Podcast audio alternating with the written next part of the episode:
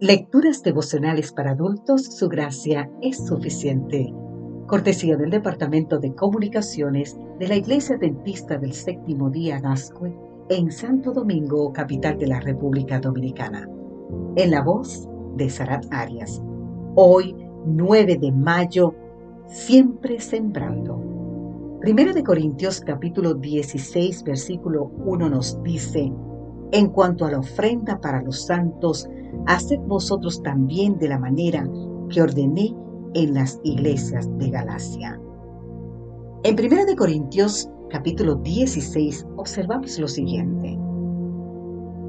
Primero, Pablo y los hermanos de Corintio tenían sensibilidad para ayudar a las personas necesitadas, claro. Por eso separaban semanalmente las ofrendas. Segundo, Pablo fortalecía la fe de la iglesia orientando sobre cómo vivir la vida cristiana. Tercero, Pablo se ocupó en acompañar y capacitar al liderazgo. Cuarto y último, Pablo anima a la iglesia a estar atentos y conscientes de los desafíos de la vida cristiana, a fortalecerse unos a otros, a tener acciones basadas en el amor y a involucrar a todos en la misión y luego reconocer su participación. La iglesia entera está formada por personas imperfectas. Por eso nuestro mayor ejemplo en la iglesia no es el liderazgo a los miembros fieles. El mayor y mejor ejemplo es Cristo. Marcos Rafael Blanco Belmonte, en El Sembrador, nos resume la necesidad de un liderazgo perseverante que integre personas y recursos para cumplir la misión. Dice de la siguiente manera. Una tarde de otoño subí a la sierra y al sembrador. Sembrando miré risueño. Desde que existen hombres sobre la tierra, nunca se ha trabajado con tanto empeño. Siembro robles y pinos, sicomoros. Quiero llenar de frondas esta ladera Quiero que otros disfruten de los tesoros. Quedarán estas plantas cuando yo muera. ¿Por qué tantos afanes en la jornada sin buscar recompensa? dije.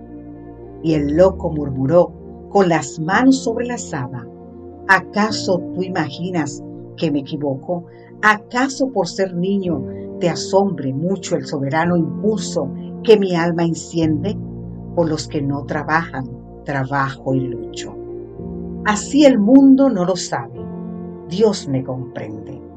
Por eso, cuando al mundo triste contemplo, yo me afano, me impongo ruda tarea y sé que vale mucho mi pobre ejemplo.